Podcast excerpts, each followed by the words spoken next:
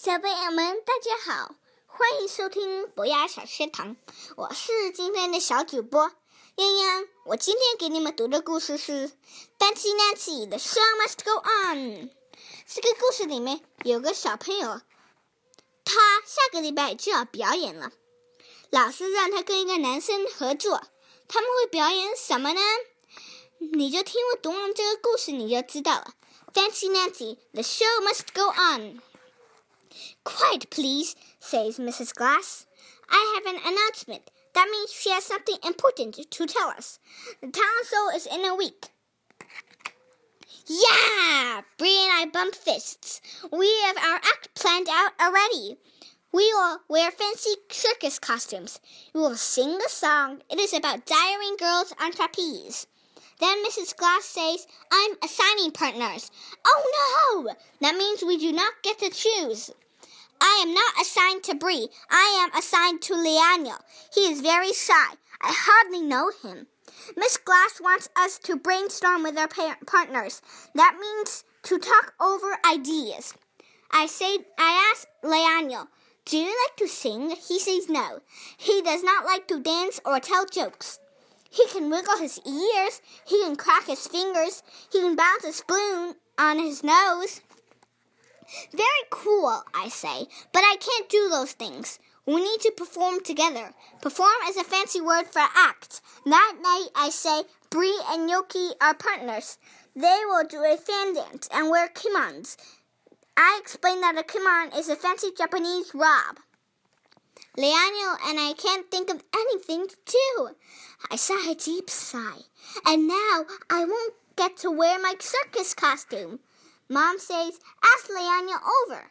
Get to know each other. I will help you plan an act. On Saturday, I asked Lionel over, but his mother can't drop him off. So Dad drives me to Lionel's house. Ooh la la!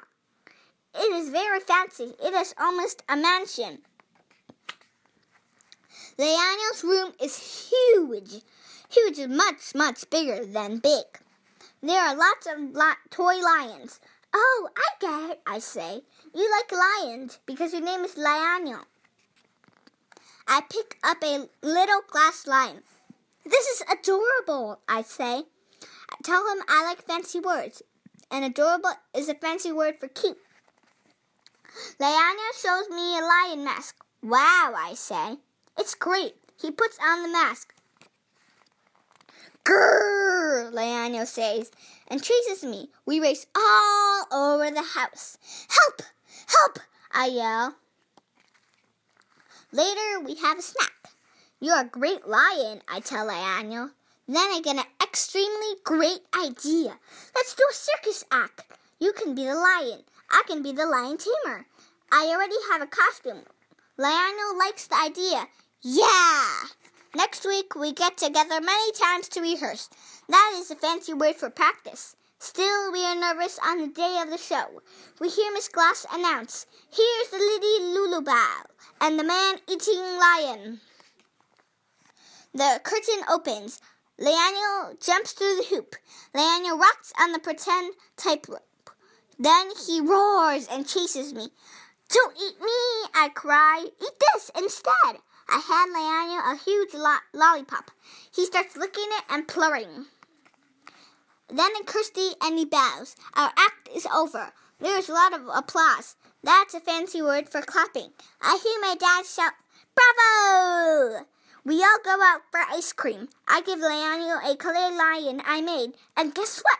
He teaches me to balance, balance a spoon on my nose. 谢谢大家。